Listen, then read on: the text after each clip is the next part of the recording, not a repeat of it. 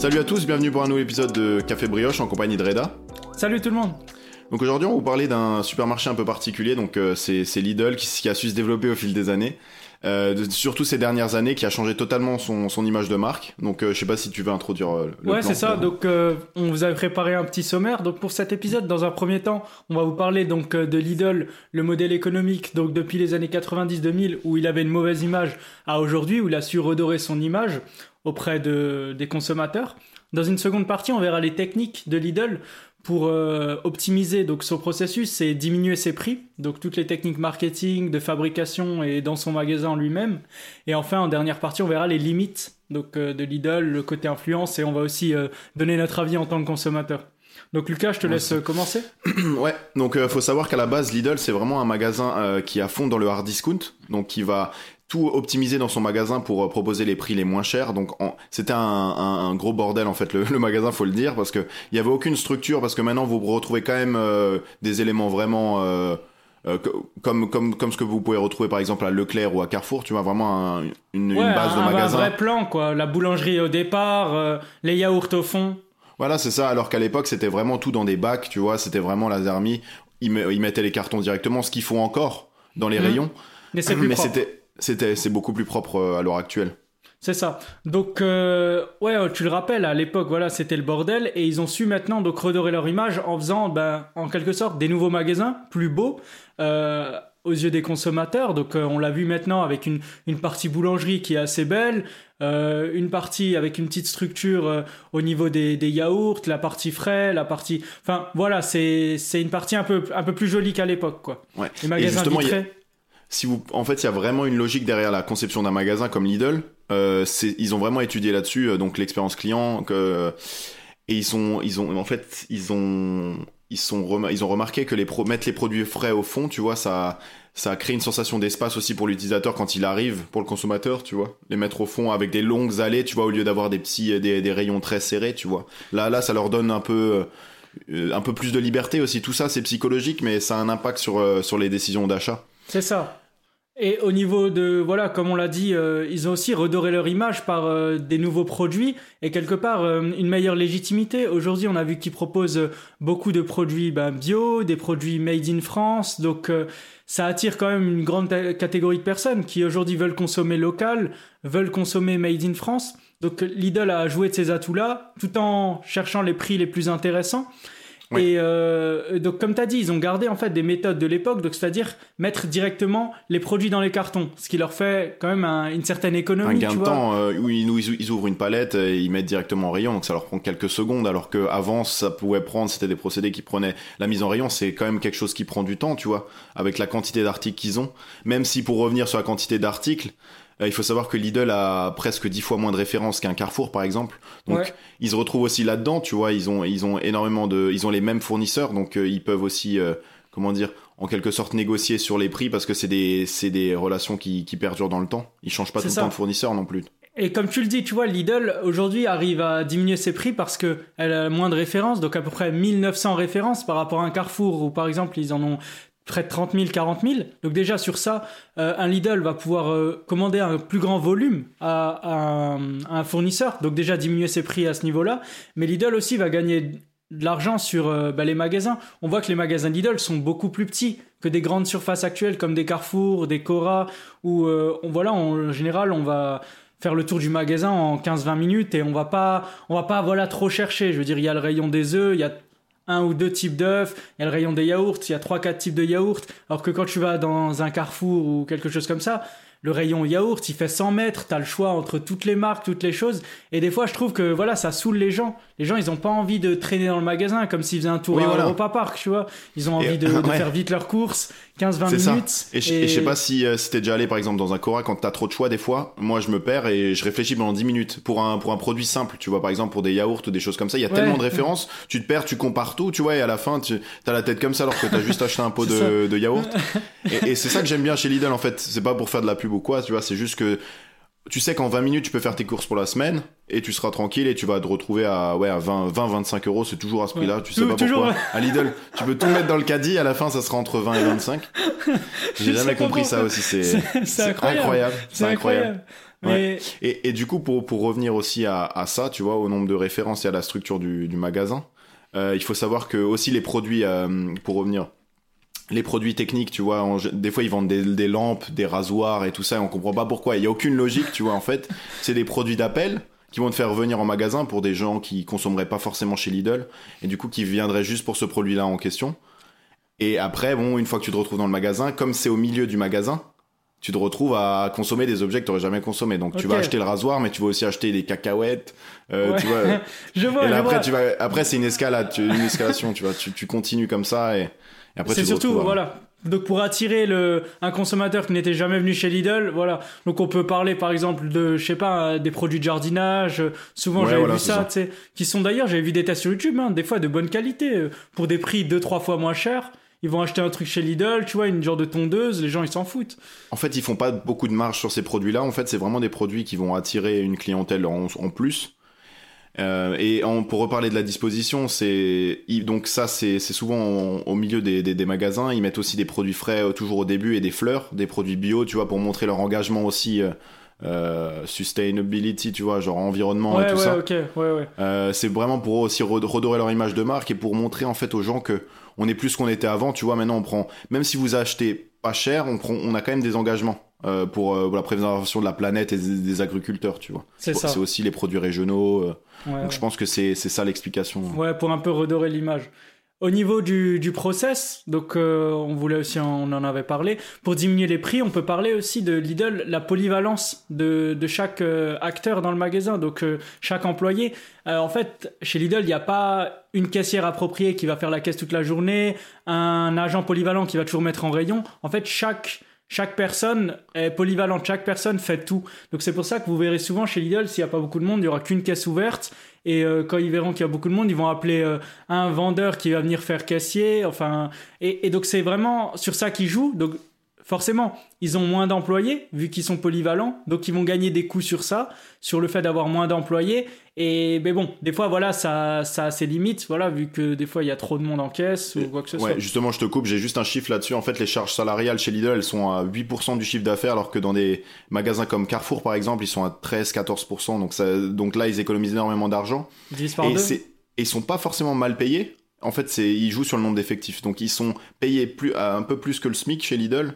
Mais le problème, c'est que, ouais, comme, tu disais, par exemple, un caissier va avoir, euh, va, va s'occuper également de, de la mise en rayon. Par exemple, un, un caissier en question, tu vois, va s'occuper des fruits et légumes. Un autre va s'occuper euh, euh, du, du rayon euh, des, bi- des biscuits, des chips. tout ça, tu réapprovisionner vois, tout ça. de la- ouais, voilà, il doit réapprovisionner par rayon, en fait.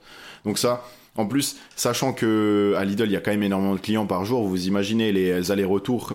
Ça, Ça ouais, ça devient un simple. peu euh, compliqué.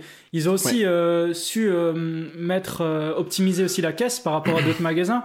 Chez Lidl, généralement, les, les produits, ils ont un triple code barre. Donc, euh, enfin, Ouais. la, la caisse a un triple scannage, ce qui permet de directement en fait passer le produit sans voilà, sans que la caissière tourne le produit pour chercher le code barre. Ça va vraiment passer comme euh, voilà, comme euh, une usine quoi. Le- la chose va Ouais, passer au- au rapidement, final, C'est un beau rapprochement de, de fait, tu vois, parce que pour moi, ça ressemble beaucoup à un process d'usine, parce que au final, euh, genre euh, tout, tout ça, toute cette optimisa- optimisation de temps, parce que je crois qu'ils ont des, des performances à respecter, euh, un nombre de produits à scanner par par euh, par heure, il me semble, c'est une centaine ou quelque chose comme ça. Donc tout est calculé, tout est mesuré pour euh, à la fin s'y retrouver et proposer des prix euh, cassés au final, en en proposant une qualité à peu près correcte. Ouais, par, par minute, c'était plutôt ça, plutôt que par heure, je pense. Mais voilà, ils ont, Ah oui, si oui. vous voulez, ils vont, ils vont beaucoup plus, Oui, ils vont, voilà, ils vont beaucoup plus vite que des caisses, euh, des Ouais. caisses normales.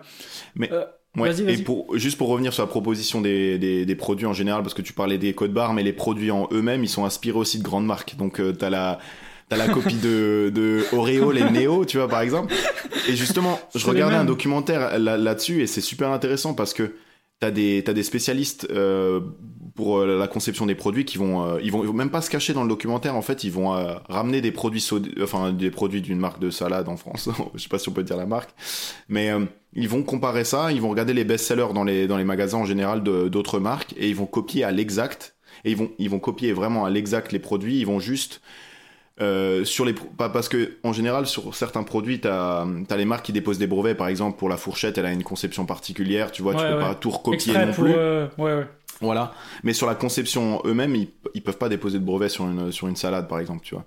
Alors que, donc, donc, par exemple, ils vont, ils vont recopier ça à un maximum, tu vois, ils vont proposer ça en rayon et ils savent que ça va marcher parce que ça s'est très bien vendu dans les autres magasins.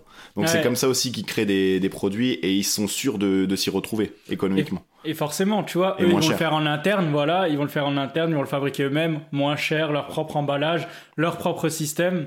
Donc du coup, euh, voilà, ils ont euh, quelque part, entre guillemets, plagié. Mais euh, ouais, on voit, tu vois, Oreo et Neo, tu vois, ils s'en cachent clairement pas. Je veux dire, euh, Neo, Oreo, déjà ça rime, le packaging, il est bleu, Le- l'Oreo, franchement, tu les mets les deux à côté, c'est les mêmes. Euh, En fait, ils jouent avec, ils jouent avec la loi au maximum. Donc, ils sont pas dans l'illégalité, tu vois. Ils vont vraiment connaître euh, la, la loi au ma- maximum, tu vois, et, ils vont se rapprocher le plus d'un produit. Parce que ils peuvent pas, avec les prix qu'ils proposent, ils peuvent pas non plus euh, avoir de la recherche et développement, une recherche et développement très poussée. Euh, donc, il faut optimiser ça. euh, tu vois, Au il faut trouver une solution pour optimiser ça. Maintenant, tu vois, des fois, ça pose des problèmes. Je l'ai vu, par exemple, tu vois, avec la machine Thermomix qu'ils ont imité, tu vois, aujourd'hui, la, la machine Thermomix, qui permet de cuisiner tout seul euh, automatiquement, elle était grave connue, elle s'est grave vendue, donc euh, autour des euh, 800, 700 euros, enfin, des fois même plus pour les, selon les modèles. Lidl, ils en ont fait une, et tu vois, c'est la même pratiquement, à 360 euros. Tu vois, elle s'est vendue euh, hyper rapidement, et donc Thermomix a porté plainte hein, contre Lidl Bah oui. pour plagiat. Et euh, figure-toi que du coup, euh, Thermomix a gagné en Espagne pour le moment. En Espagne, Lidl a plus le droit de, de vendre euh, les machines euh, Et Thermomix. ils ont dû parce avoir des sanctions aussi économiques. C'est ça, sanction. Ils doivent de reverser 10% à Ah oui, ok. Thermomix. 10% de toutes les ventes de. Toutes les ventes du- de- du- de la copie. Ouais, c'est ça de la. Enfin, nous on appelle ça de la copie, mais voilà. euh, Ouais. Selon Oui. eux, c'était pas. Ouais, oui, Ils oui. sont inspirés. On va pas prendre de parti non plus aujourd'hui. mais euh, et, et- et même en fait, euh, ce qu'il faut retenir de Lidl, c'est que voilà, pour revenir à ce qu'on disait, c'est vraiment ils optimisent vraiment les coûts pour tout. En fait, pour tout leur marketing mix, pour la communication, pour leur pour leur la conception de leur magasin, euh, pour leur communication ouais, sur les réseaux sociaux, enfin, surtout en à- À ce propos, tu vois, pour la communication, aujourd'hui Lidl c'est un des magasins, voire le premier. Donc en 2020, je sais que c'était le premier au niveau de la pub en France. Donc au-dessus de, de Leclerc, au-dessus de Carrefour, c'est un des magasins qui a fait le plus de pub. Donc c'est pas comme à l'époque où vous receviez juste le magazine euh, Lidl dans la boîte aux lettres avec les gros prix euh, pas chers, moins 50%. Aujourd'hui Lidl, ils sont partout, ils sont sur YouTube, ils sont sur les réseaux sociaux. Et en fait, carrément, des fois, pour euh, présenter des produits, bah, ils, ils donnent de l'argent à des employés qui vont eux-mêmes faire la vidéo YouTube, tu vois, ils vont leur donner le matos et tout. Donc Du ça, coup, ça coûte encore moins cher pour eux. Voilà, aussi. ça coûte encore moins cher. Ils disent à l'employé, tu auras une petite prime, tu auras quelque chose comme ça. Ça leur coûte moins cher que de payer un acteur ou quelqu'un qui va leur faire tout le, toute la vidéo, tout le montage. euh, Et euh, voilà. Donc euh, déjà, là, ils optimisent les coûts et ils essayent voilà, de se rapprocher un maximum de cet effet euh, euh, jeunesse, tu vois, des réseaux sociaux. Euh, On Ouais. l'a vu par exemple avec la sneakers. La sneakers de chez Lidl qui a provoqué un, un gros boom. Ils ont Un sorti boom une de hype sneakers en fait. Ouais. de hype. Tout le monde est allé l'acheter, 12, euh, 12,99€. Et ça a été un objet de spéculation, encore une fois, à se vendre à 300, 400 euros sur. mais je euh, pense que c'est sur les plus, sites de plus- revente. ouais, la communication est l'aspect inattendu de la chose parce qu'on on s'imagine pas avoir des, des, des chaussures Lidl, tu vois, à ce point-là poussées. euh, ouais, la Donc, couleur, elle est les- flashy. les gens, voilà, par euh, pour montrer qu'ils sont un peu anticonformistes, tu vois, ils vont po- porter ces chaussures-là et en même temps, c'est, tu vois, genre, c'est ça, c'est le délire, tu vois. C'est le délire en fait, c'est vraiment c'est ironique, mais les gens vont quand même l'acheter au final et, et ils vont faire euh, ils vont faire énormément d'argent. On rappelle que- cet aspect d'unicité. hein. Ouais, vas-y. Ouais. Ouais, voilà, c'est ça, c'est ça.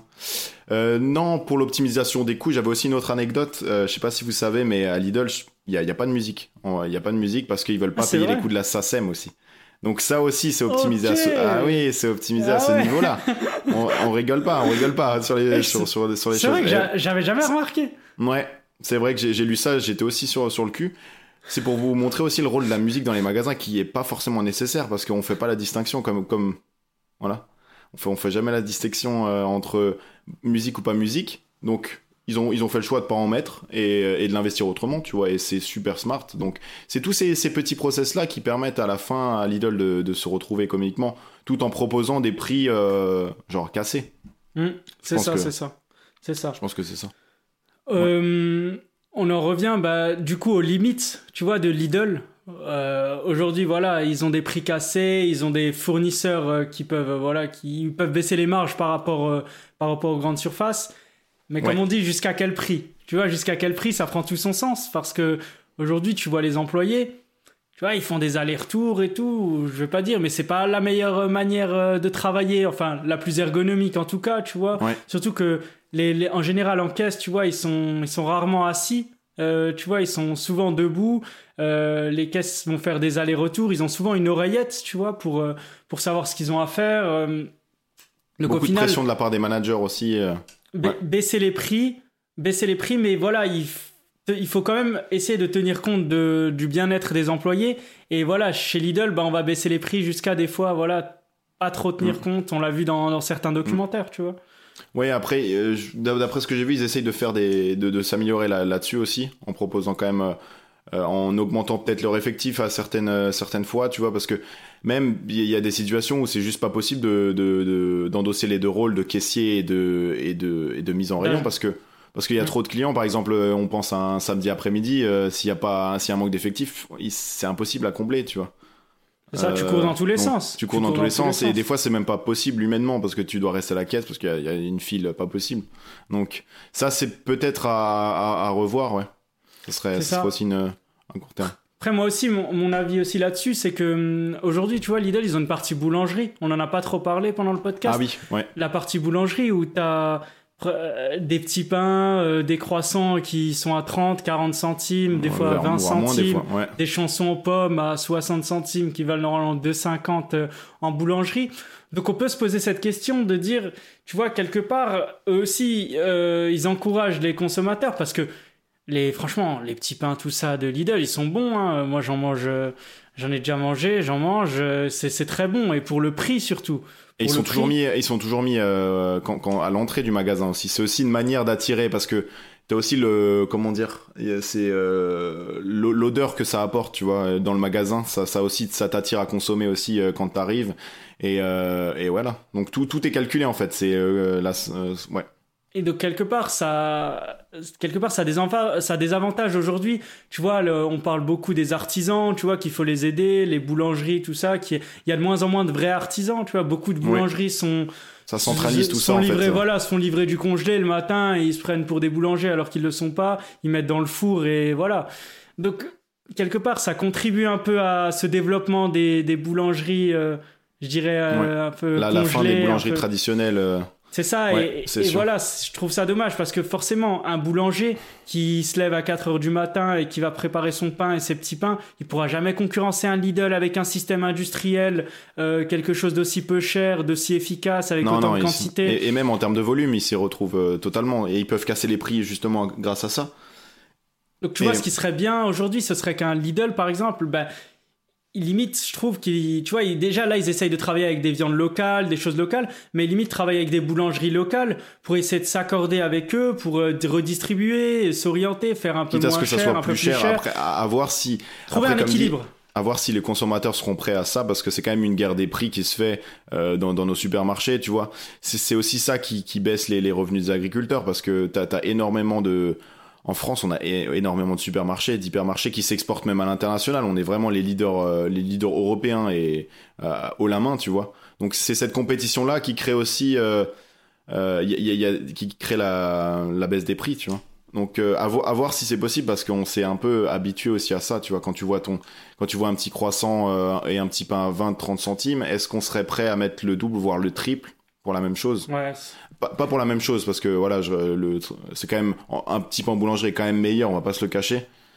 Mais euh, ouais c'est pas aussi simple que ça. Est-ce que j'avais une question à te poser est-ce que selon toi toi est-ce que tu as une image différente de Lidl par rapport à l'époque? Tu vois euh... Euh, je pense je pense qu'on est trop jeune pour ça.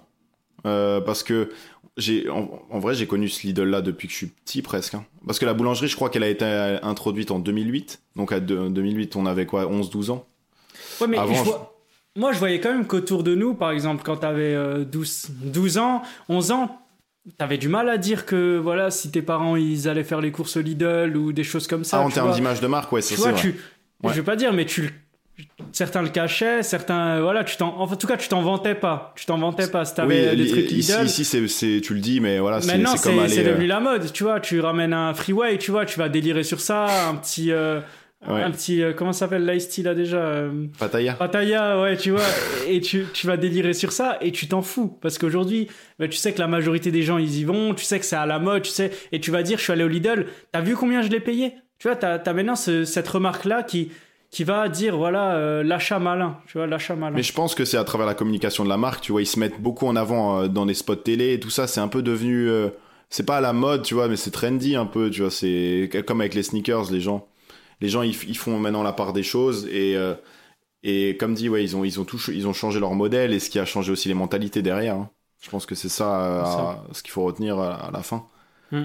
Et, et je fais je fais encore mes courses à Lidl hein, ouais, quand je en général. ouais Donc, mais euh, même moi, c'est pour vous même dire moi en tant que que- en tant on n'a pas qu'étudiant, honte les gars. Non, non, nous on n'a pas honte, mais en tant qu'étudiant, tu vas, tu vas pas trouver euh, quelque chose de si concurrentiel, faire tes courses. Je veux dire, t'as as, d'autres achats à faire à côté, sachant que voilà, t'as pas Ouais. un salaire en tant qu'étudiant euh, si t'es pas en Et- et ce- alternance. Et, ce, que j'aime bien à Lidl, c'est que tu peux aller dans n'importe quel pays, le Lidl sera le même. Et c'est un peu quand tu voyages aussi, c'est un peu c'est un peu le côté rassurant, tu vois. T'es là, bon, c'est comme comme en France, t'as les mêmes références souvent, tu vois. Donc ouais, ça, Ça, ça, des, ça a des dépend. bons aspects aussi. Ça dépend. Bon, j'étais à Madrid. mais- Ouais, Ouais. j'étais à Madrid. En fait, ils s'adaptent vraiment aux produits locaux. Euh, quand Ouais. j'étais à Madrid, tu vois, le rayon boulangerie, il était vraiment différent. T'avais pas de petits pains et de croissants comme en France. T'avais plus des empanadas, des feuilletés aux épinards, tu vois, des choses que Ouais. les gens vont acheter localement, qu'ils ont l'habitude. Ça leur parle, un empanadas au poulet, un empanadas au thon. Donc, ils vont aussi vraiment s'adapter à la population locale pour euh, les faire encore euh, plus acheter. Ouais, quoi. mais je parlais plus de la structure aussi euh, du, du magasin. ah, la structure du magasin, La oui, c'est disposition. vrai. C'est Ouais. un peu rassurant aussi dans ce, de ce côté-là. Mais euh, toi, toi, tu, tu payes combien par mois, enfin par semaine quand tu fais tes courses à Lidl? C'est quoi ton budget?